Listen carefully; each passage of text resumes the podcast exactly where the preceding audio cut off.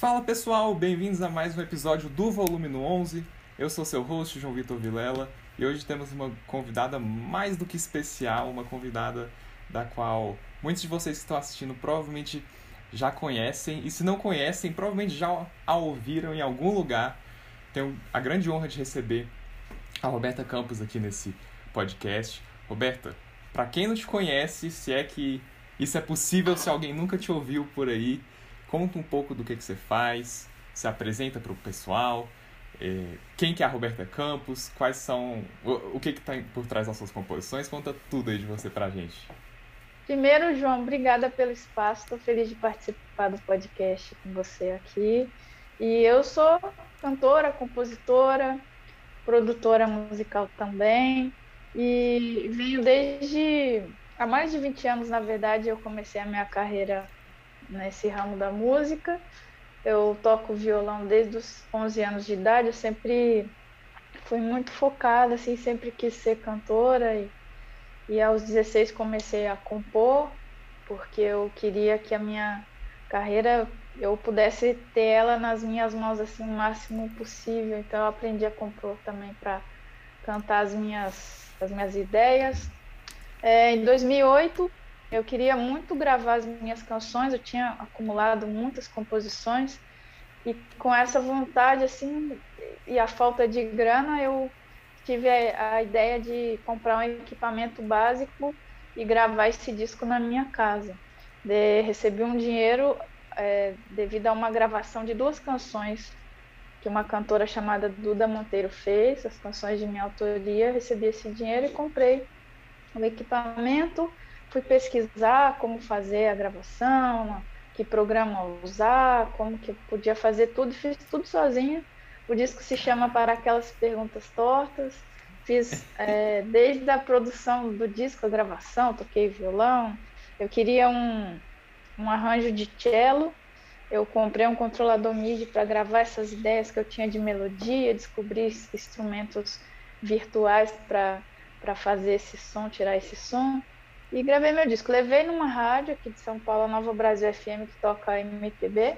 E depois que levei nessa rádio, ela, eles gostaram do disco, eu recebi um, um telefonema falando que eles iam tocar uma música, que é a faixa Varrendo a Lua. E é, a mesma rádio me apresentou para a DEC, que é a minha gravadora. Lá gravei meu disco de estreia, O Varrendo a Lua, onde hoje eu recebi até um, um prêmio, um, alguns meses atrás, é, sobre 10, 110 milhões de streams. É um disco muito ouvido. Nossa! É, desse disco saíram várias músicas para novela, de 20 canções para novela. Desse disco acho que saíram três músicas.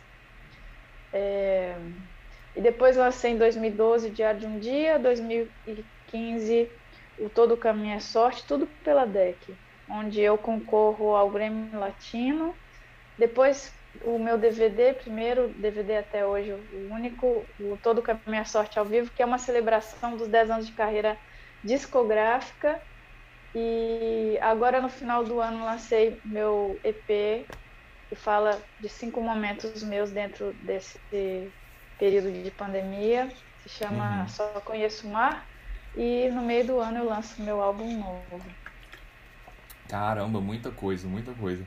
Vamos começar destrinchando um pouco disso, porque você citou algumas coisas que eu achei assim incrível, que é lá do começo você ter essa, essa garra, essa vontade, essa perseverança. Junto com um certo otimismo, né, pra, porque para acreditar no seu sonho e ir atrás. O que, que passava pela sua cabeça, assim, de, de ideias, por exemplo? Você achava que isso ia te levar a algum lugar específico? Você fazia mais por hobby? a música já era um negócio assim que você estava confiante de que você ia seguir aquilo por vários anos, até mesmo profissionalmente. Nessa época aí que você tinha que correr atrás dos seus sonhos mesmo, como é que você, o que que você pensava e como é que você lidava com tudo isso? Então, a música ela sempre foi um hobby, no sentido de que eu sempre que tenho um período mais tranquilo da minha vida que eu tô de boa em casa, assim, eu tô ouvindo música, eu tô tocando, eu tô cantando. eu estou compondo, e mas sempre foi o meu trabalho também. Eu tive um período na, na minha infância, na minha adolescência, que eu comecei a trabalhar muito cedo. Comecei com 15 anos. E fui trabalhar numa loja de material de construção. Nada a ver, né? E, é. e, e, porque eu precisava mesmo, que a minha cidade é uma cidade mais humilde, minha família, uma família mais pobre também. Então eu precisava trabalhar. E, mas sempre tocava violão e sempre fazia de tudo assim voltado para que eu pudesse um dia conseguir viver de música e para música. E eu fiquei nesse depósito uns cinco anos e paralelo a isso eu tocava na escola. Quando eu consegui, eu comecei a tocar em bares também porque era muito puxado tocar em bar e levantar às seis da manhã para ir trabalhar. Nossa. É, muito puxado. Assim. Eu fiz algumas vezes, mas era bem complicado. Então, uhum. eu, eu sempre tive a música dessa forma, assim, mas sempre trilhando tudo para que a música fosse o meu sustento, sabe? Quando eu vim para São Paulo, eu uhum. continuei tocando em bares até que eu tivesse a ideia de fazer o disco, porque eu queria mostrar as minhas músicas e São Paulo me mostrou que é possível você é, viver da tua música, né? Cantando as coisas que você cria. Então isso me uhum. deu muita força. Mas uma palavra que você falou que é muito importante para mim e que é um traço meu muito forte é o otimismo. Eu sempre fui muito otimista. Até que me prove o contrário, eu acho que aquilo é. vai rolar mesmo, sabe? E sempre. E, e, e, isso é aquela. Esse otimismo que você está falando é aquela qualidade que eu diria que é uma das poucas qualidades que todo artista tem que ter. Porque se você não é otimista, você não vai acreditar no seu trabalho e se você não acredita no seu trabalho, você não vai nem dar o primeiro passo, né? É, e às acho... vezes a gente no otimismo ali, na dúvida, o primeiro passo é o que a gente mais precisa para entender o que, que tem por trás desse mundo inexplorado ainda, né? É, e eu acho que a gente tem que ser a primeira pessoa a acreditar no que faz, né? Claro. E eu sempre acreditei muito.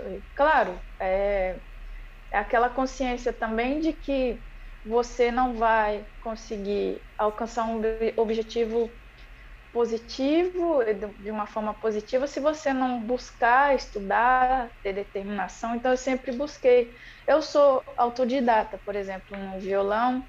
Por muito tempo eu, eu cantei sem fazer uma aula também, então eu comecei assim, aprendendo tudo sozinha. Eu fui aos 11 anos de idade à casa de um vizinho, minha tia me levou para que ele me ensinasse os primeiros acordes. Aí depois eu fui aprendendo Legal. sozinha, mas sempre busquei muito. E com pouco que eu tinha ao meu alcance, uhum. porque na minha cidade não tinha uma loja de, de discos, também tive acesso a, a, pouco acesso à cultura, por exemplo, livraria, não tinha biblioteca, essas coisas, né? Então foi uma busca mesmo de querer conhecer o que está rolando, quem é esse cantor, nossa, eu ouvi aquilo. Eu até tenho uma passagem assim na minha vida que eu comprei uma revista da Showbiz, que tinha antigamente, e lá nas últimas páginas tinha um, um, um espaço que as pessoas podiam trocar correspondência, trocar cartas. E aí eu, eu vi uma galera que queria trocar material. Na época eu gostava muito da Alanis Morissette e queria trocar ma material da Alanis. Eu pensei, eu não tenho material, porém eu vou escrever para ver se eu consigo articular alguma coisa. E eu lembro que eu consegui um monte de coisa, assim, que o pessoal mandava, ah, eu tenho esse aqui sobrando. Aí eu mandava uma vídeo VHS ou então a fita cassete, eles copiavam o disco para mim e tal. Então, assim, eu conheci vários cantores dessa forma. Ah, Roberto, você conhece tudo por carta. Você conhece a cantora é, Sherry Crow? Ah, tem também a Fiona Apple. Tem, tem várias pessoas que eu conheci assim. Eu falei, nossa, não conheço. Não, vou gravar uma fita para você. Aí mandavam as fitas para mim. Então eu, eu é, consegui muita coisa assim através dessa troca de, de, de correspondências e dessa identificação da galera e, e, também da boa vontade, né, de querer fazer essa gentileza para mim. E foi muito, muito valioso, Sim. muito bom. Quando eu vim para São Paulo, abriu um mundo ainda maior né, que eu não conhecia. Aí nem se fala, né? Aí nem se fala. Aquela coisa de você ir na livraria, assim, que nem ia na FINAC, e, ah, eu posso ficar lá ouvindo o disco inteiro. Boto o fone, aquele fone que era legal e tudo, e ficava ali ouvindo o disco. Ou às vezes é. É, eu podia pegar um livro e todo, sei lá, uma vez por semana subir, ou todo dia mesmo, ficar lendo o livro e não precisava nem comprar. Então, é um acesso uhum. que, que a gente tem sem, com pouca grana. Então, eu mudando para São Paulo, ia a shows a semana inteira, que eu morava perto do Sesc Consolação, então todo dia tinha show, de segunda a sexta, era gratuito, era na, no hall do Sesc, e coisas incríveis eu conheci lá, como a Selmar, o cantor Rubi, é, eu vi Arnaldo Antunes naquele Sesc, e era assim um mundo muito bonito que é. se abriu para mim que alguns anos depois você iria se apresentar lá, né? Exatamente. E olha que coisa engraçada. E eu chegava nesse Sesc e pensava assim, nossa, um dia eu vou tocar aqui também. Um dia eu vou tocar aqui. Eu não tinha nem feito o disco, né? Mudei em 2004 para São Paulo e já comecei aí, era bem antes de fazer meu disco. E quando eu, de fato, consegui tocar nesse Sesc, foi o dia que estava mais cheio de gente, assim, tava muitos. Ou seja, desses shows do, do hall do Sesc Consolação, o que eu estive, que estava mais, mais cheio, estava lotado, assim, foi o meu próprio show. E passava um filme na cabeça, assim, eu fiquei muito, muito feliz, radiante mesmo. Nossa. E voltando a um ponto que você falou, que eu acho que isso, assim, por a gente ter acesso a tanta informação e poder ouvir de tudo, gratuitamente, como nunca se pôde antes, na verdade, né? Pô, quem imaginaria que a gente chegaria num ponto em que a gente pode ouvir a música que a gente quiser, sem pagar nada, quando a gente quiser, e, e ter acesso de qualquer artista ao redor do mundo através de um streaming da vida. E é interessante observar o seu caminho, que na época era, era uma outra realidade, mas que isso eu imagino, e aí você vai poder confirmar, isso devia te dar um baita diferencial de você ter acesso a músicas de artistas diferentes que seus vizinhos e os músicos da, da cena lá da sua cidade nunca tinham ouvido falar porque você teve um esforço a mais para ir atrás desse, desse conteúdo e isso de alguma forma, eu imagino, influenciou suas composições, seu jeito de cantar, seu je... deve ter influenciado muita coisa, né? Ah, com certeza. Eu lembro até que eu tinha uma banda nessa época que eu vou contar aqui, lá em Sete Lagoas. E eu levava as coisas, ah, vamos tirar essa música aqui da Sheryl Crow, ai, vamos tirar essa música da, da Fiona Apple, vamos tirar essa música de não sei quem, aí não tô lembrando aqui de Meredith Brooks, vamos tirar essa. Aí os caras falavam assim, mas como que você conhece isso tudo? É? Como que você faz para conhecer isso? Daí eu falei, ah, pessoal me. Aí eu contei, né? O pessoal troca, eu troco carta, eles mandam para mim e tal. Uhum. E com certeza fez muita diferença e fez parte da formação mesmo da, da minha música, que é uma música, reconheço que é uma música misturada, assim. Eu fui tirando um pouco de tudo que eu fui aprendendo, é tudo muito inconsciente, mas às vezes você chega a lembrar, assim, Sheryl Crow mesmo eu ouvi aquilo e falei, nossa, é muito legal esse jeito que ela toca, o jeito que ela faz as músicas e tal. E aquilo acaba vindo, né? Um pouquinho de um, um pouquinho do outro, você vai criando seu, a sua própria música, né? Com uma, um diferencial de ser uma coisa mais peculiar sua, assim. Exato, exato. O que, que você diria que é esse seu diferencial? Se você tivesse que apontar o dedo na ferida e falar, é aqui que essas influências me impactaram. Então, eu acho que o, o que mais é, diferencia a minha música mesmo é esse jeito de fazer a canção de uma forma tão fluida, sabe? Eu não tenho apego a nada, assim, de ficar, ah, eu tenho que escrever uma letra, cabeça, eu tenho. Eu acho que o mais bonito numa canção e que me pega também é quando você escuta aquilo, você vê que a pessoa passou a verdade dela sem se preocupar a fazer uhum. desenhar uma música que seja assim ou assado para agradar, sei lá que tipo de, de pessoa, né? Eu quero agradar claro, todo claro. Na verdade, não é querer agradar, é me conectar. Porque eu acho que a música, para ela, ela ter uma conexão com o outro e, e pegar a pessoa, ela tem que sair de mim e eu falar, nossa, sabe? Eu escuto a música que eu coloco no meu disco e falo, nossa, me dá um negócio bom, assim, sabe? É uma uhum, coisa que, uhum. primeiro, ela me toca. E assim uhum, eu, eu uhum. espero que toque o outro também. Mas eu não tenho essa coisa, assim. As minhas músicas, eu até é, tenho uma, uma fluidez da, da, composição, assim, não é aquela coisa de ficar, ah, fiquei dois anos para terminar essa música. Claro que tem coisas que ficam guardadas, que eu comecei, aí não foi, sabe? E aí um dia eu falo, ah, tô conversando com tal compositor e a gente tá trocando ideia, eu mando para ele, ele termina. Acontece também. Mas é, é isso, eu tenho alguma coisa para dizer e eu digo com, com toda a minha verdade, assim. Eu só falo o que eu conheço, não gosto também de, de, de, de, botar a minha palavra num lugar que eu não caibo, assim, que eu não, não sei de fato dizer. Eu gosto de falar também de coisas boas, que é do meu perfil mesmo, eu gosto de ouvir. Então eu gosto de falar o que eu gosto de ouvir também. Gosto de falar de amor. Amor no todo, amor é, que às vezes pode falar, descrever um dia e eu tô sendo amorosa por falar desse dia porque ele é bonito, né? Então eu gosto mesmo uhum, disso, assim, uhum, de ter uhum. cuidado com as palavras. Com certeza. E sem muita sem muita puxação de saco, babação de ovo, eu acho que você faz isso muito bem.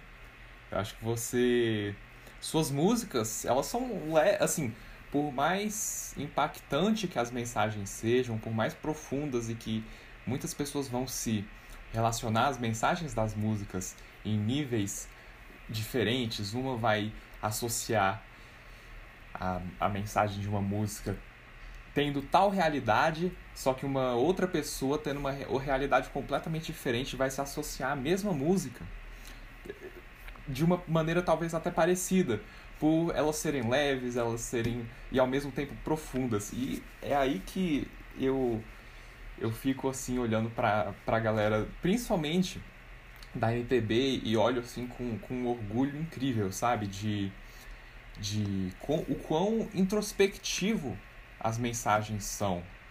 Porque se a gente comparar talvez com a, a indústria da música internacional, digamos assim, geralmente, quase sempre, as composições não são feitas pelo artista, pelo intérprete. Então já, já começa a ter uma desconexão aí, né? Já começa a ter, um, é. digamos assim, um pouco de telefone sem fio aí, então isso já, já, já perde a sutileza. Geralmente são coisas que vão apel são talvez apelativas, sabe? Coisas desse tipo que vão a qualquer custo tentar te puxar a atenção, mesmo que isso não seja a verdade do artista. E por mais que uh, a MPB, claro que eu estou generalizando, mas eu, eu falo isso porque eu, eu enxergo isso em muitos artistas desse gênero. Assim, uhum. por mais que seja muito popular e que, que agrade muitos brasileiros, várias vezes essa música também é exportada, é de uma delicadeza, de uma sutileza que nem você falou de uma escolha de palavras, assim, com, com cuidado, sabe? Uhum. Tudo mais, que é, para mim é sem igual. Aí eu te pergunto, assim, porque eu quero aprender com você. Como você desenvolve essa introspecção, acho que é assim que fala, né? e, e, e, essa escolha de palavras, assim, com cuidado, porque isso não é para qualquer um, não, já vou te falar. ah, obrigada, João. Ah, eu, eu não sei te dizer muito além do, disso que eu te falei, assim, né? Eu, eu acho que a nossa linguagem também, ela é sempre influenciada do, pelo que você escuta também, né? Pelo que você escuta, o que você lê. Eu sempre gostei muito de poesia, em especial do Manuel de Barros, que eu acho que é uma linguagem muito simples. E por tão simples que ela é, é uma linguagem muito rica também. Eu acho que eu acho não, eu me identifico muito com o Manuel por isso, por esse desprendimento também de, de não querer é, parecer nada além do que é, né? Uhum. E eu acho que é isso. A minha, o meu jeito assim de, de escrever também foi cada dia tendo uma, uma mudança é, junto do amadurecimento também, né? Eu fui entendendo mais várias coisas, além da, dessa busca de ter um cada dia um violão melhor, até nem, nem buscando esse, esse melhora, melhor, melhoramento em si, mas uma busca de aprender coisa nova, né? Você descobrir coisas, eu, eu como te falei, é o meu hobby também. Então, meu hobby e meu trabalho, então eu tô sempre procurando coisas assim trazendo para mim. E como eu trago para mim, acaba refletindo na música também. E eu sempre acredito nisso. As, as frases mais que vão mais tocar a gente serão aquelas que, que foram realmente sentidas.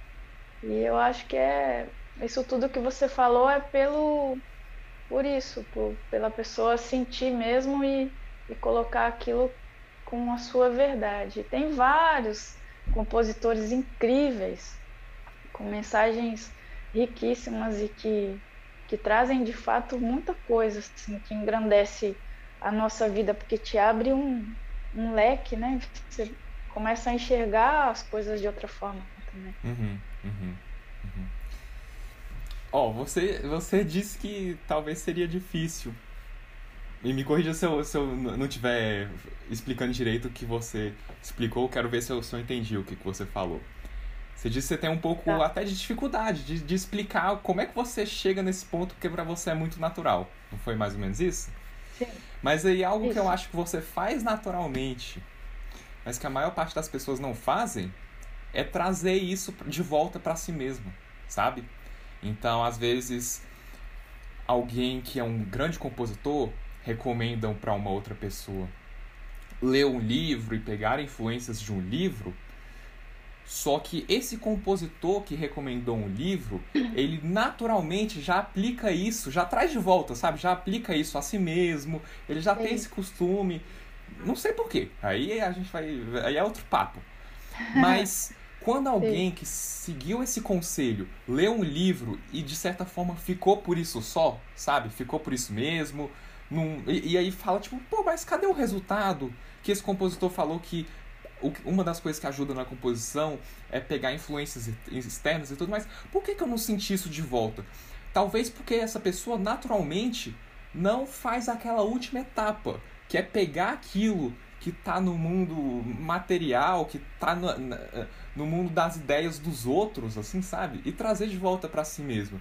E eu sinto que você faz isso, porque é. é. Não, não, não, é eu, não é eu deduzindo é, é, digamos assim, lendo sua mente ou conhecendo o seu passado para falar isso. Não, foi porque você falou é, que de, uhum. eventualmente você traz isso de volta, sabe? Depois você internaliza. E aí, esse é um passo que às vezes é tão óbvio que muitas pessoas esquecem.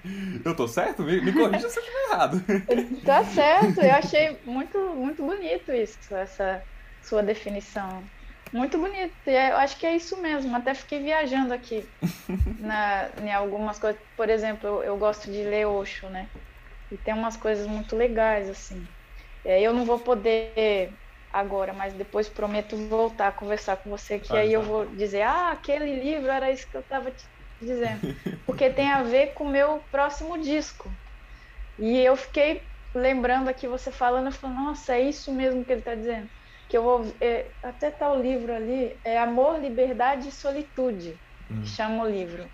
E dentro disso, esse vou e trazer de volta para mim, você para você ter ideia, eu li esse livro há três anos e eu acho que a gente às vezes leva um tempo para para trazer de volta. Uhum, uhum. Porque depois de três anos eu trouxe esse livro de volta, essas coisas que eu li, essas coisas que de fato eu entendi ali, que hoje estão mais claras para mim. E isso refletiu em todo o meu álbum que eu vou lançar no meio do ano. Legal. E aí depois a, a gente pode ter uma nova conversa e eu vou te explicar assim em cada em cada no nome do, do disco, em cada música assim é um, um álbum é, mais positivo, sabe, resiliente. Sim. Então Sim. É, é, bem isso que você falou mesmo. Que você escreveu super bem. É, que bom. É bem isso mesmo. Porque um dos meus objetivos, digamos assim, de, de trazer convidados dos quais eu admiro é, de alguma maneira, poder aprender com eles, né? Então, assim, se, se fosse. É, é aí que às vezes eu fico um pouco frustrado assistindo entrevistas, bate-papos e coisas do mais, quando um lado dá sua opinião, aí outro lado dá sua opinião, aí outro lado dá sua opinião, e parece que nem sempre as duas pessoas estão conversando, sabe?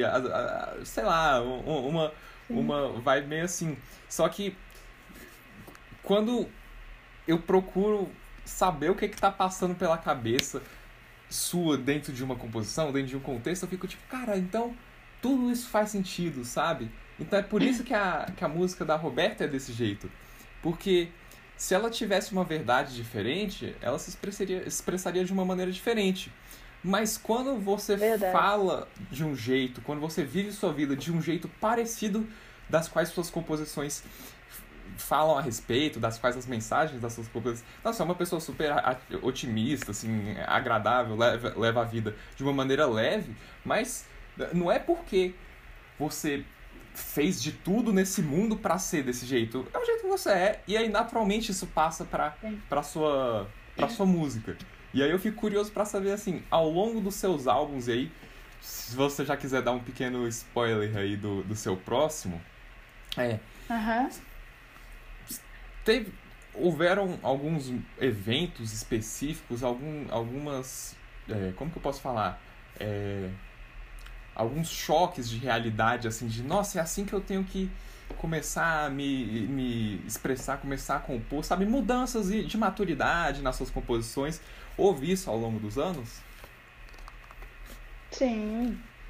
É como eu falei, a cada, a cada momento assim que você começa a buscar mais coisas e se interessar por coisas novas, isso reflete muito né, no que a gente é também e que é impossível não, não, não refletir nas canções. E eu vejo uma crescente realmente. Eu fiz o, o, álbum Varrendo a Lua, que são várias canções que eu tirei do meu disco independente que eu queria com, com arranjo de banda e tal. Acabei gravando no meu álbum de estreia, que botei o nome de Varrendo a Lua também. Depois eu fiz um disco é, eu, eu amo todos os discos, né? Mas a gente sempre tem os que a gente prefere e os que a gente menos prefere. Assim. E, nesse, e nesse disco, é, que se chama Diário de um Dia, eu abri um pouco mais a mão, assim, de, de escolha de músicas, sabe? Falei, ah, vou, vou escutar mais o pessoal da, da gravadora e tal. Foi, foi uma escolha minha mesmo de, de testar isso, assim. E aí coloquei músicas que eu não não achava que estavam tanto assim nesse para esse momento da, da minha vida e tal.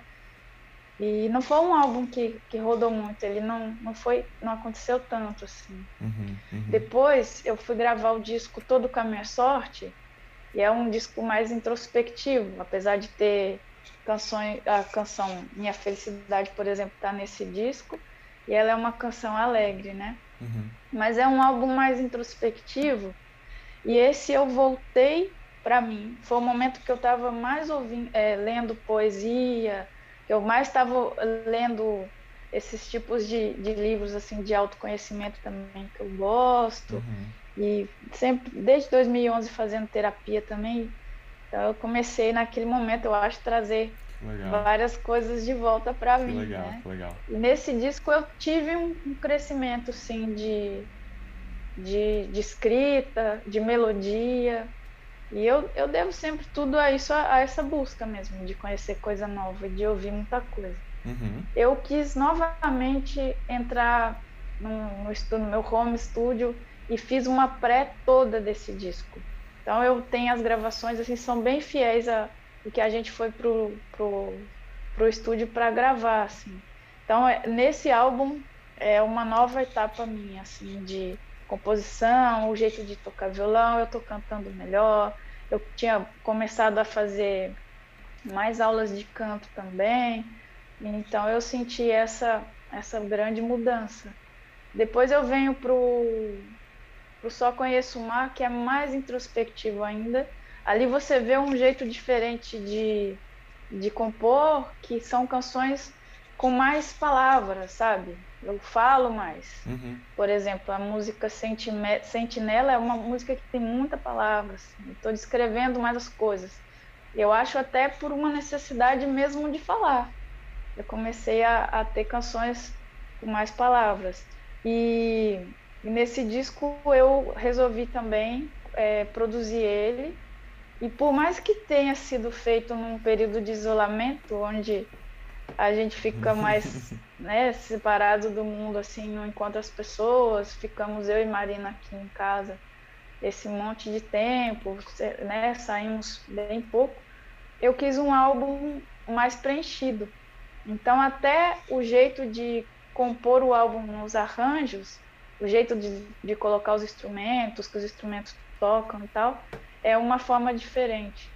Então vem uma construção que depois nesse álbum novo que vai sair no meio do ano, você vai ver que ele vem de uma forma diferente, um outro tipo de, de composição, sempre com a minha essência. Você vai ouvir e vai falar, nossa, é a Roberta. Uhum. Porque tem, eu acho que todo mundo tem uma, uma coisa assim que é muito própria, que você sempre vai ver que é a identidade da pessoa, né? Então a essência da música sempre está ali.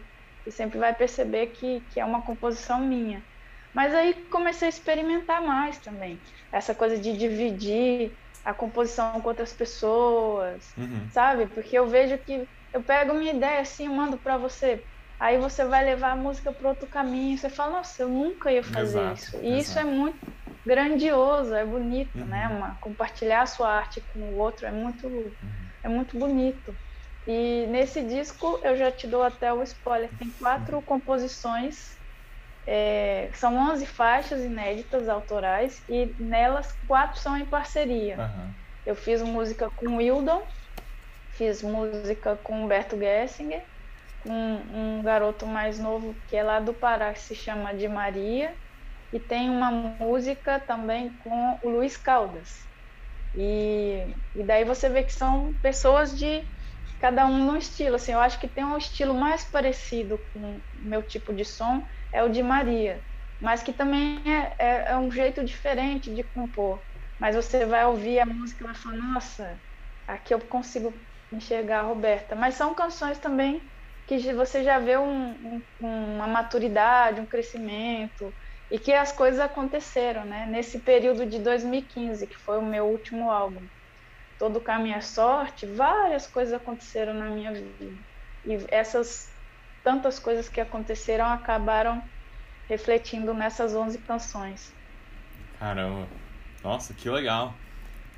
O que, que foi de diferente gravar com. Assim, você falou um pouco do resultado de como é diferente é, trabalhar com, com, em parceria, porque aí a pessoa vai trazer novas ideias, algo que para eles é natural, mas você nunca teria parado para pensar nisso. Mas tem mais alguma Isso. coisa, assim, sei lá, fui trabalhar com tal artista e ele. E o jeito. Vai ver o jeito de compor dele é diferente, o jeito dele de expressar uma mesma coisa que você quer expressar é diferente. O que, que, que tem de assim Sim. de diferente?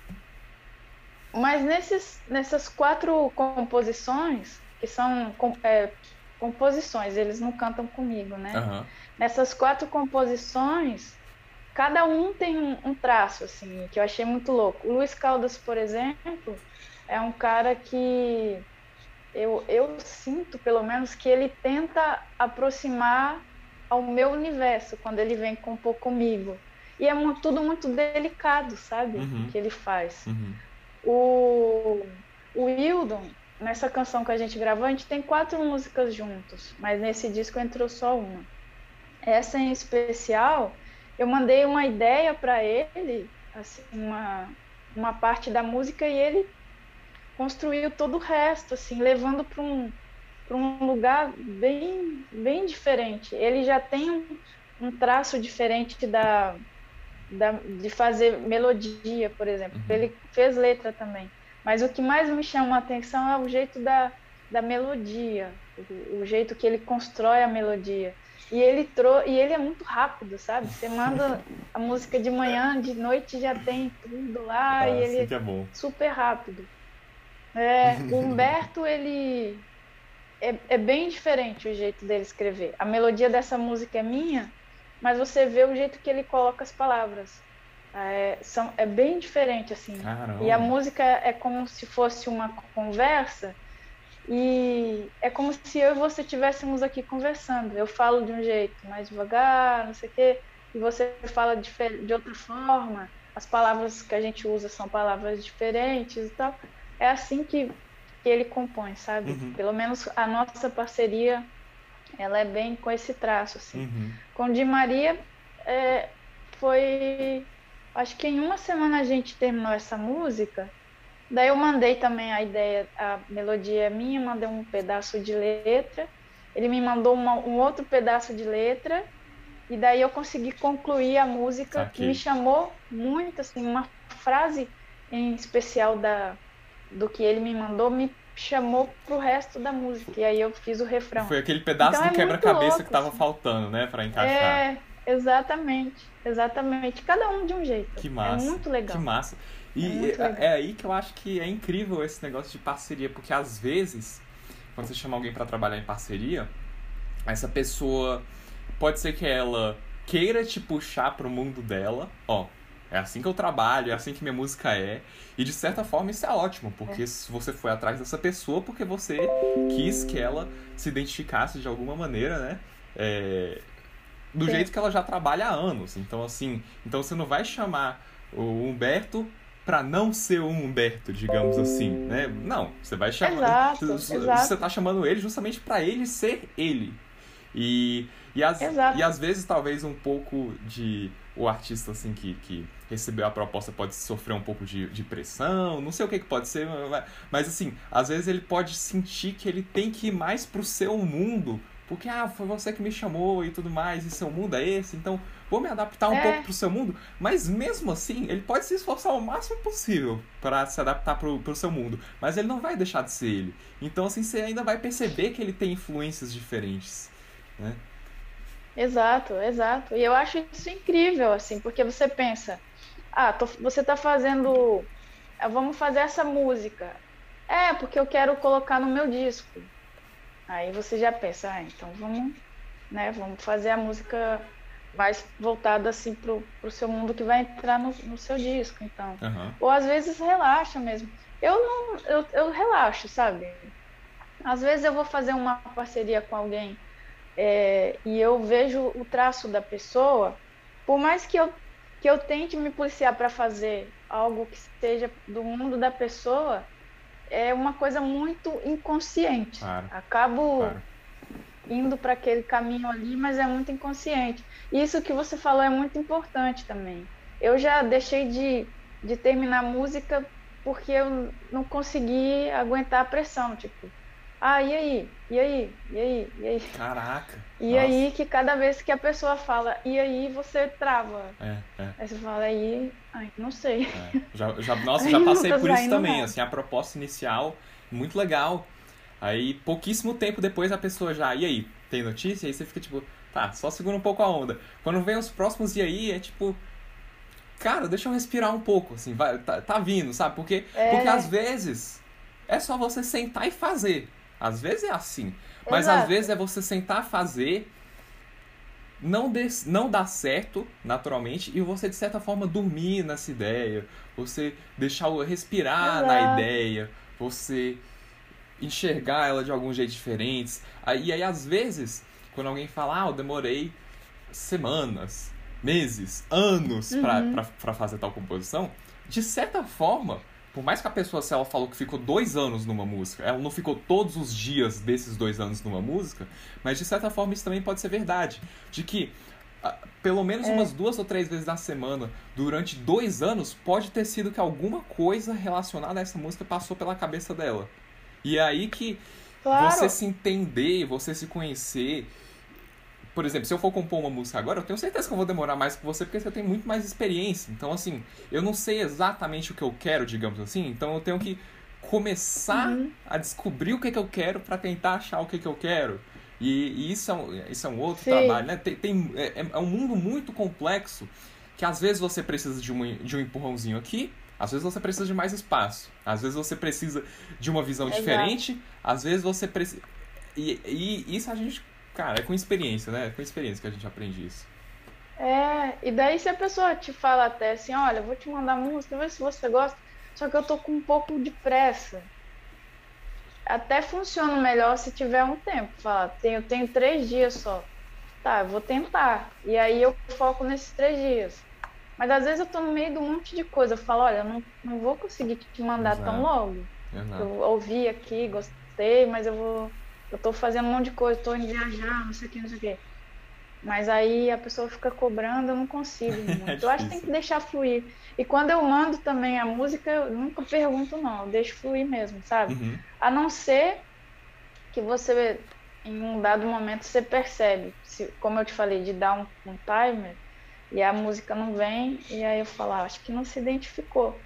E muitas das vezes, muitas não, mas uma vez, por exemplo, eu falei, ah, não sei se rolou, se você se identificou, te mando outra coisa aqui pra gente fazer. É, Roberto, então realmente não, sabe? Uhum. Acontece, Acontece, mesmo. acontece. E é, esses dias mesmo uma pessoa me convidou para fazer uma música. Achei super legal. Aí falei: "Ah, você prefere fazer a letra me mandar? Eu faço a melodia, te mando, que a pessoa faz mais letra. Ou você quer mandar alguma ideia de melodia, de letra? Como você faz? Ah, vamos conversar para decidir o que a gente vai falar. E eu acho muito que a, a música, se você tem uma ideia, é, daí você segue aquilo, né?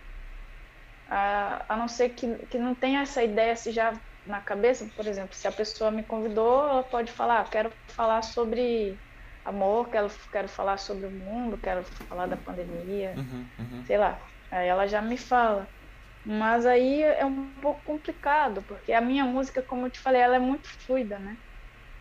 Uhum. E Você ela é prefere não acho que- ter um, um tema pré-determinado para falar sobre alguma coisa? Você prefere só. Eu acho que pode até ter o tema. Mas se a pessoa já veio com isso, ah, eu, eu tô muito, com muita vontade de falar sobre isso. Tá, mas eu não quero me reunir para falar, para decidir um assunto, sabe? Ah, Eu tá. acho que isso já é o começo de você dar uma forçada, né? O- o- então você quer dizer que o assunto tem que ser o que começa a composição. Não é que o É, ato de isso. compor vai começar um assunto. Tipo, ah, ligamos nosso modo composição do que, que a gente vai falar. Não, é mais o caminho contrário. A gente quer falar de alguma Exato. coisa. Vamos procurar um jeito de compor isso? Mas assim. É, que nem o, o Sullivan me mandou uma melodia lindíssima. E eu que sempre falo mais de coisas boas e tudo, e vi naquela música que eu tinha que falar de uma história triste, de amor, assim. uhum, E fui ali e fiz, Uhum, sabe? uhum. Porque aquela melodia me tocou dessa forma. Mas ele não chegou e falou: e aí, eu tenho uma melodia aqui, vamos falar sobre o quê? Ah, vou falar sobre o que eu tô sentindo. Uhum. É o que eu senti quando aquela melodia me tocou, né? Da forma que ela me tocou. Então tem muito isso, assim. Eu acho que cada um tem um jeito de compor e o meu é esse. Eu mais tenho, ah, se parte de mim, ah, eu tive essa ideia aqui e deixo sim a pessoa livre para fazer o que ela quiser e tudo, mas é muito de sentir. Às vezes sentiu que que não, não era aquilo daquela forma que a melodia tocou, das primeiras palavras que eu mandei, ela muda. Por exemplo, tem um menino que eu tô compondo bastante com ele, que é o Gabriel Aragão, que é vocalista, compositor, ele é da banda Selvagens à Procura de Lei. Uhum. A gente tem fluído muito bem, assim, tem, tem uma sintonia boa para compor. Mas começou ele me mandando três ideias de, de músicas lá, três coisa, três canções que ele tá para terminar. E a gente fez quatro músicas já. Nada a ver com o que ele me mandou. Mas assim, eu ouvi aquelas canções, falei, nossa, muito legais e tal.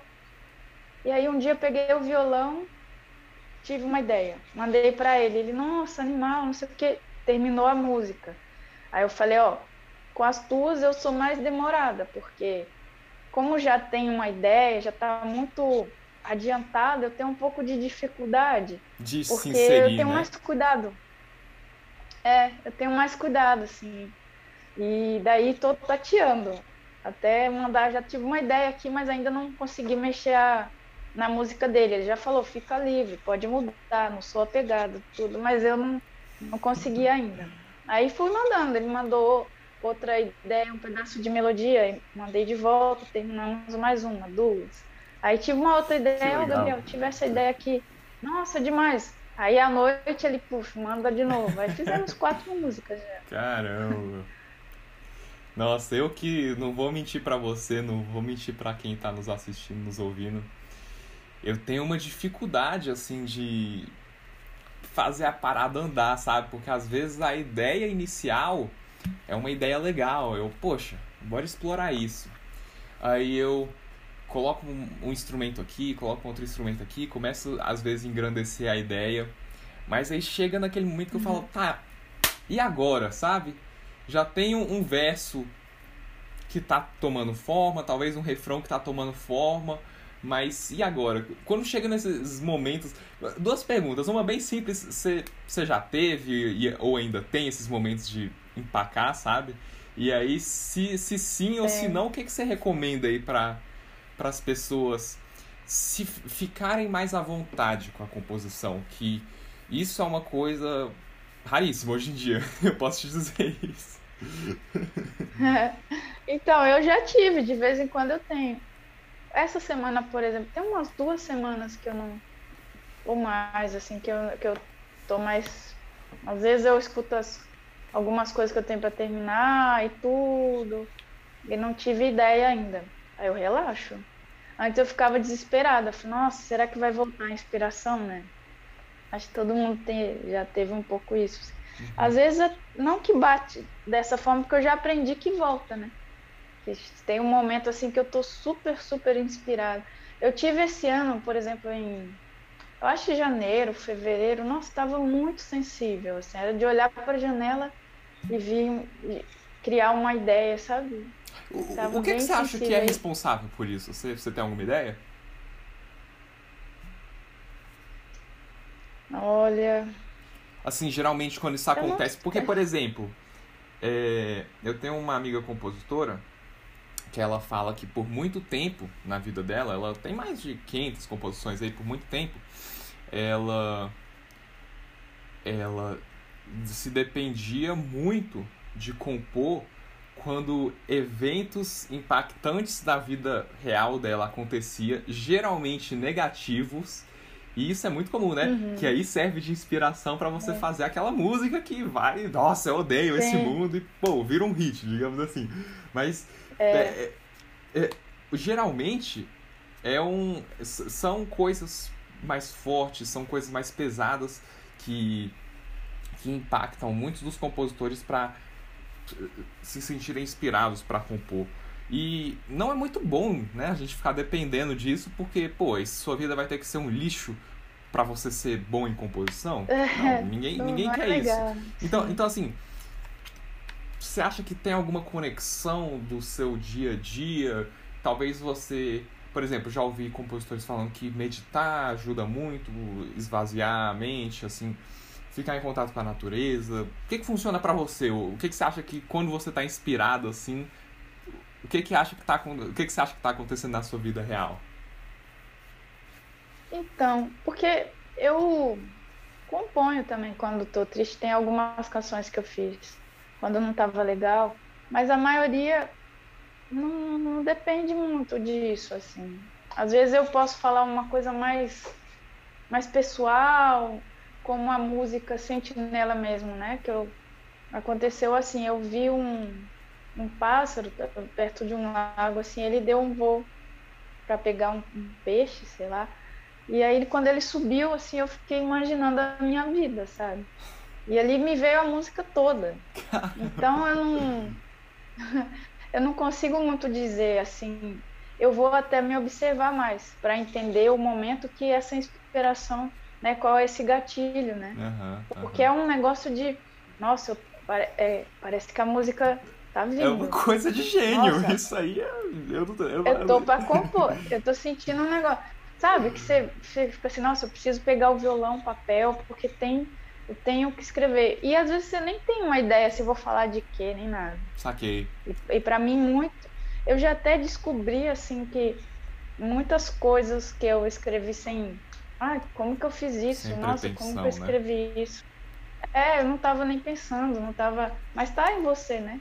Saiu porque tá ali dentro. E às vezes você não conseguiu organizar essa ideia ainda. Uhum. Mas na música você consegue. Eu já resolvi muito problema meu, assim, na canção. Que legal. E às vezes levo até pra terapia, falar, ah, fiz essa música da... é, depois que a gente conversou na sessão, é isso aqui. Ele nossa, que, que legal. Uhum. E tem até um nome, eu não vou lembrar agora, assim, que tem um exercício assim, de, de Freud que é de você olhar você de fora. Tem um nome, eu não vou lembrar. Ah, Eu lembro que uma vez eu, eu fiz isso com uma música mesmo, que eu me descrevia me colocando na terceira pessoa mesmo, né? Uhum. E eu tinha até uma outra terapeuta. Eu levei para ela, falei: "Nossa, eu fiz essa essa música aqui. Essa música eu falo de mim como eu me vejo". E ela foi me mostrou, tem- eu até comprei o livro, preciso ler. E fala dessa Uhum. de- de- é um é um método, um método de você se olhar de fora mesmo para se entender como se fosse outra pessoa, né? Uhum. E eu fiz essa canção baseada nisso aí, mas sem saber que era depois que ela me falou que, Uhum. Uhum. que tem um exercício disso. Então a música ela eu aprendi a falar comigo através da música. Quando eu morava lá em Minas Gerais ainda, que eu vim para cá em 2004, como eu te falei, né, para São Sim, sim. Paulo. Eu, eu eu era muito tímida, muito fechada. Eu sou introspectiva, né? Introspectiva Não me sou diga. Introvertida. É, introvertida. E daí, na época, era mais uma coisa mais de timidez mesmo, um pouco Claro, maior. claro. E eu usei muito a música para falar comigo.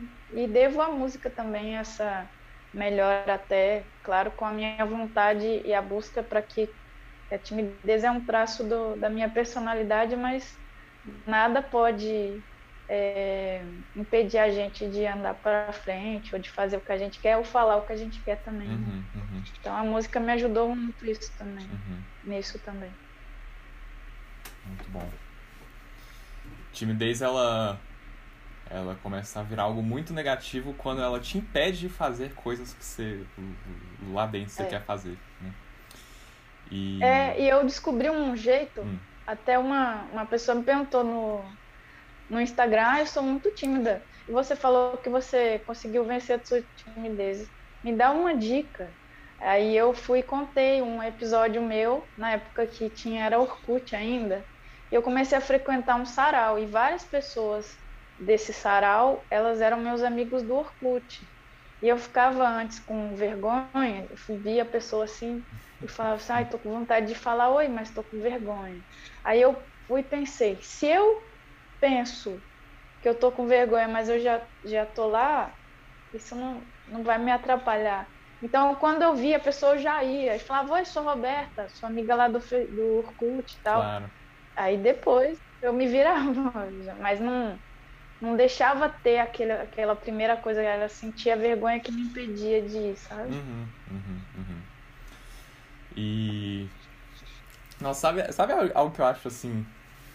Uma observação que eu, que eu tive agora mesmo, só que eu acho que talvez pode ser que caracterize boa parte das pessoas que estão no mundo da música, assim, 80, 90%, pra mim parece cada vez mais, é, principalmente as pessoas que têm mais, mais alcance tudo mais, mais visibilidade, elas estão em um de dois extremos.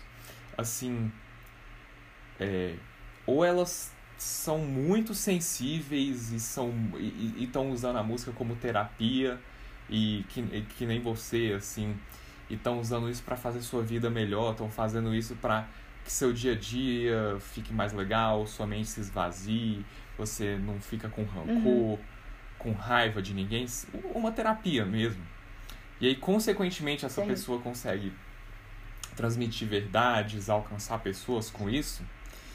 E aí o outro lado, assim, que eu, eu tenho certeza que muitas pessoas estão passando por isso, é por isso que é, suicídio e abuso de, de drogas, de álcool, assim, é algo tão comum no, na- no mainstream, digamos, né? Porque são pessoas que fazem justamente o oposto. Começaram a música, talvez com uma certa intenção, mas aí vem pressão, e vem pressão, e vem pressão de, de de gravadora, de público, de não sei o que para ela compor de certo jeito, para agir de certo jeito e tem uma, vai ver tem uma certa exigência e uma certa atenção que ela não se sente confortável com isso e cada vez mais isso vai talvez afa- se afastando, afastando ela de quem a, a música se afasta de quem ela realmente é, né? E assim, geralmente quando a gente começa num instrumento, começa a compor pela primeira vez, a gente está no, no, limbo, né? A gente está nesse meio do caminho que a gente não sabe o que está acontecendo. A gente não, assim, você, você pode ter uma certa vontade de compor, fazer tal coisa, mas não é aquela paixão assim que você fica, caraca, no começo. Você não fica assim, pelo menos eu não fiquei. É, eu, eu vou compor, sabe? Nossa, olha só como, eu, como isso tá me ajudando. É aos poucos que você vai entrando naquilo e, e, e se encontrando. E aí é, é, é, incrível ver relatos de como a mesma coisa, que é a música, que é a composição, que é a arte, pode levar as pessoas a extremos tão diferentes, né? A depressão, ao suicídio, às drogas, a tudo de pior assim, que tem no mundo. E é, o, o outro extremo, a, essa pessoa assim, se sentir bem consigo mesmo, se, se sentir é, não ficar sozinha nunca, digamos assim, estar, estar bem consigo mesmo, uhum. eu acho isso assim. posso estar errado, posso estar generalizando muito, mas, mas eu acredito que isso é um padrão que acontece quando, quando a. É. Né? Eu acho também. E, e até te digo mais, assim, até tô, tô lançando um, eu cheguei a postar alguns vídeos e tal de um projeto meu chamado A Música Salva. E a música, realmente, assim, para mim, nesse, nesse primeiro é, exemplo que você deu, me cabe muito bem. E, e para mim, assim, além de com 11 anos, por exemplo, meus pais se separaram, minha tia eu fui morar com os meus avós, eu ficava muito triste, né? Normal. Uhum. E a minha tia, muito me vendo muito triste pelos cantos, falou: Ah, vamos lá na casa do Celhão para ele te ensinar alguma coisa de violão. E eu aceitei, assim, porque eu sempre amei muito a música, sempre amei ouvir, ouvir disco, ouvir coisa no rádio. Eu vi meu tio tocar violão uma vez, ele, eu tinha uns 5 anos de idade, fiquei impactada com aquilo, queria aprender a tocar o instrumento também. Uhum. Então ali eu me senti muito bem quando eu comecei a aprender. o dó era o dó e o, o sol com sétima e fazia uma valsinha. Uhum. E eu conseguia trocar os dedos ali da corda. Eu falei, nossa, tô tocando violão, finalmente, que eu queria muito, muito aprender. E cada acorde que eu aprendi assim, sempre vibrei muito, sabe? Porque eu queria muito mesmo. Quando eu comecei a, a, a compor, aconteceu assim. Eu queria que a minha carreira fosse. Eu, eu pudesse ser completa, sabe? E uma amiga falou: O Júlio tem um caderno com 80 músicas. Eu falei: Ah, de cifra? Não. Música, composição, ele que faz. Eu falei: Ele que faz? Como assim? É, ele que faz, ele compõe a música dele. Ah, eu queria ver. Não, eu chamo você lá na classe na hora do intervalo e eu peço ele para tocar uma música para você. Aí ele me mostrou o caderno, dei uma folheada ali, falei, nossa, tem mesmo. Aí ele cantou uma música e ali eu pensei, eu preciso fazer isso também. Eu consigo fazer isso também. E ali comecei a compor. E para mim foi muito bom, assim, porque eu me vi capaz. O ano passado, eu descobri que eu tenho déficit de atenção. Então, eu entendi várias coisas eu me perdoei de várias culpas que eu carregava, por exemplo, eu repeti de ano quatro vezes. E eu sempre me tentava me encontrar assim no mundo, eu falei, é tudo muito diferente para mim, sabe? Uhum. É o jeito Imagina. das pessoas entenderem, até o jeito de falar, eu fui desenvolvendo tudo com o tempo, assim. É, porque às vezes você está me explicando uma coisa, eu estou super atenta ouvindo o que você está falando e eu posso falar uma coisa nada a ver porque eu não entendi, sabe? Eu estou falando aqui, conversa, no meio da tá... conversa, você já está pensando numa composição, já, né? É, entendeu? E eu descobri nesse tempo dessa busca sobre é, o que eu poderia ter, por, por tudo ficar meio flutuando, assim, para entender por que, que eu sempre fui tão dispersa e tal e quando eu entendi o, o TDAH, fui né, me inteirando ainda mais e vi que tem o, hiperfoco. E a música foi onde eu consegui me conectar. Na música, para música, assim, tudo relacionado à música, fazer música é o momento que eu mais me, me concentro. Eu não tenho problema é, de, de, tudo. Tudo eu tenho disciplina, eu consigo Você me organizar, tudo que é pessoa, relacionado né? à música. É, e às vezes até na terapia eu falo, mas por que, que na música é assim? Eu não posso ser assim na minha vida. Falo, paciência, não dá para ter tudo, né? E quando tem um transtorno, se você consegue encontrar uma coisa que realmente você ama e que te, te dá, que você consegue ter atenção àquilo, aí você vai longe, né? E eu sempre fui muito focada e é um foco que é quase um extremo também. É quase uma obsessão. Eu quero, eu vou e eu assim vou conseguir. Que é bom. Aí você vai embora. É. Assim que é bom. É. Daí para mim eu entendi, eu entendi que sempre foi meio assim, até eu começar a entender que eu também preciso de um tempo para fazer outras coisas. Que isso também vai me dar é, uma, além de uma vida mais saudável, eu vou também trazer isso para minha música, porque para você compor, você tem que viver. Então, às vezes eu percebo que aquilo que a gente falou de travar, né? Uhum. Ah, então eu relaxo, não, ah, legal, não estou conseguindo viver, compor, né? não, beleza. Vou assistir um filme, vou sair, vou conversar com os amigos, vou viajar, vou me distrair, vou sei lá, fazer uma coisa boba mesmo, uhum. sabe? Vou tomar sol ali claro, no quintal, claro, claro. Ou vou caminhar um pouco, e aí vem. Uhum. Porque quanto mais a gente vive, mais história a gente tem para contar, né? Uhum, e a uhum. música nada mais é do que um, uma contação de histórias mesmo. Sim, sim. E, nossa, a gente já tá falando faz um tempo. Só pra, só pra fechar, eu não queria deixar esse episódio esse episódio acabar sem falar sobre uma pequena pesquisa, inclusive, que eu fiz lá no contei pro, pro meu público do Instagram, mas gostaria de contar aqui também, que é uma que é uma uhum. É uma descoberta que eu tive recentemente, que eu que eu fiquei assim surpreso de nunca ter percebido isso antes. Imagino que todos nós já tivemos pensamentos desse tipo, né? Nossa, tava na minha cara e eu nunca tinha percebido isso antes. Uhum. Que é justamente nessa linha Sim. que você falou. É, você tem que viver para compor. Para mim, essa frase assim é, é, traz muitas verdades, traz muitas verdades. Porque na minha neura de, de pô, ficar bom na música, eu sou guitarrista, então ficar bom na guitarra, tocar que nem meus meus uhum. ídolos, tocar, nossa, me sentir inspirado por eles, às vezes eu ficava tão concentrado em ficar legal ali no instrumento, e nossa, olha só como eu tô tocando legal. E aí colocava é, rotina super rígida, de tal hora a tal hora eu vou, eu vou estudar tal uhum. exercício, de tal hora a tal hora eu vou tocar tal música, de, e isso assim indo, indo, e beleza. Claro que eu melhorei no instrumento, melhorei assim numa velocidade muito rápida por ter essa uhum. disciplina, esse foco, essa organização. É, não tem jeito não, também. não tem jeito.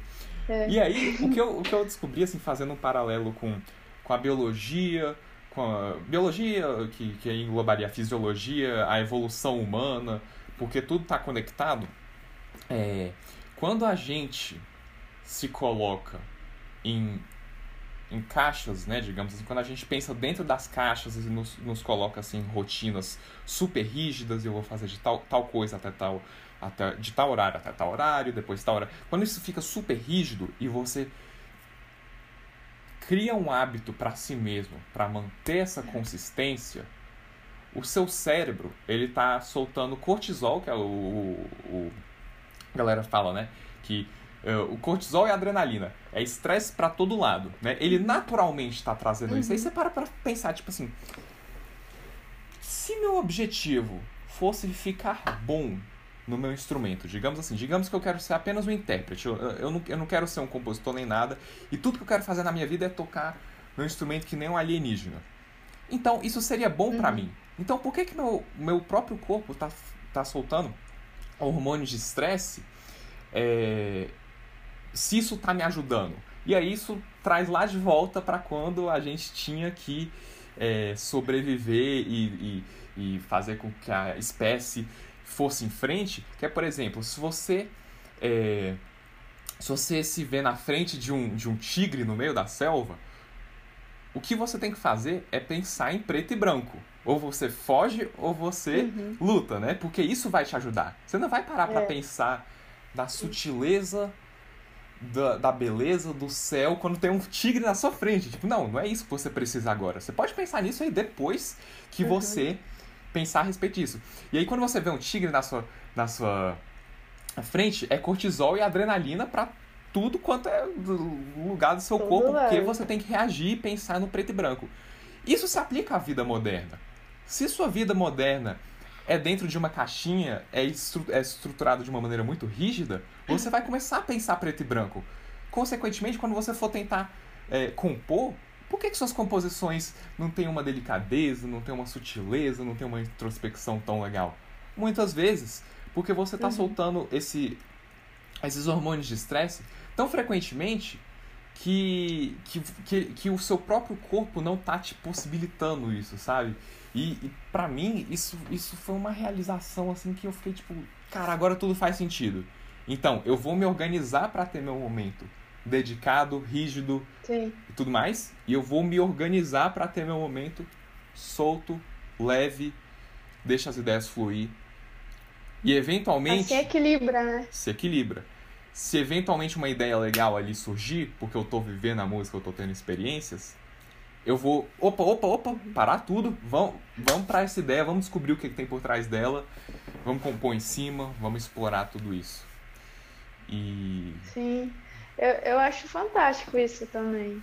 É muito legal mesmo essa, essa constatação. E aí eu fiquei viajando aqui, porque quando eu comecei a, a tocar violão, tinha 11 anos, né? sim, E como foi um, um negócio de uma busca assim, é, eu aprendi esses acordes com o vizinho, aí depois eu via na TV, escutava no rádio, tentava fazer, revistinha de música foi uma coisa que me ajudou muito. Não tive aula, né? uhum, E não sou um- uma instrumentista virtuosa, eu toco um violão legal, assim, que eu faço os meus shows sozinha, que eu gravo todos os violões do- dos Ah, meus muita discos coisa. e tal. É, então eu, eu, assim, me garanto, né? E amo, amo tocar violão, amo instrumento mesmo. Mas aí você falando, eu pensei, eu nunca tive uma, uma disciplina pensando em ter os horários e ter o tempo que eu ia ficar com o violão na mão. Eu ficava o dia inteiro, que eu era muito fissurada. E aquilo me tirava aquela dor, aquela tristeza, né? uhum, tocar, aprender, cantar, realmente era um remédio para mim. E eu acho que eu não tive, como eu não tive essa cobrança, que foi um negócio mais natural assim, que o meu intuito era só aprender mesmo, né? uhum. Eu, eu para mim foi mais tranquilo. Foi bem Uma mais disciplina tranquilo, natural, olha assim. só que coisa boa. natural. Aí sem, sem cobrança, né? Preciso, preciso sentar, preciso estudar isso, preciso fazer, preciso, preciso.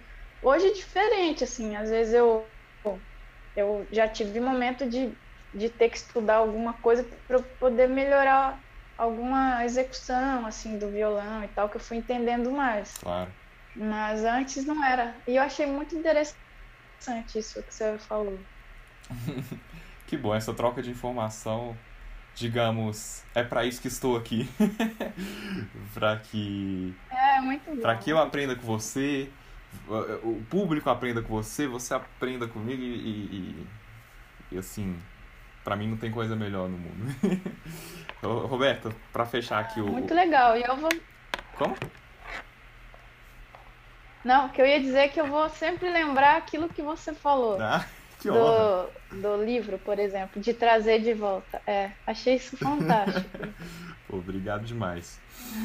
Para fechar, deixa aí pro pessoal suas redes sociais, eh, onde que a galera pode te encontrar, o que que você vai lançar aí pro futuro, né? Num futuro muito próximo, meio do ano chegando aí. O palco é seu. Isso. É, Roberta Campos Oficial lá no Instagram. Tem vários vídeos no YouTube, convido todo mundo também para acessar, se inscrever no meu canal lá, que é Roberta Campos. É, também tenho a página no Facebook, Roberta Campos Música, e em todas as plataformas digitais o pessoal encontra meus discos, singles, EP, e em julho eu lanço o meu novo disco, fiquem ligados. Vai ser sempre um prazer compartilhar as minhas canções com todo mundo. Sensacional. Vocês também podem me seguir lá no meu Instagram, arroba jvrvilela, jvrvilla. Acessar qualquer uma das minhas redes sociais, na verdade. O link lá na bio vai te levar para onde você quiser ouvir esse, esse podcast, qualquer coisa que eu faço. E, Roberta, brigadão pela participação. A gente fica por aqui. Um grande abraço e até o próximo episódio do Volume 11! Uh! Valeu, João. Falou. Beijão.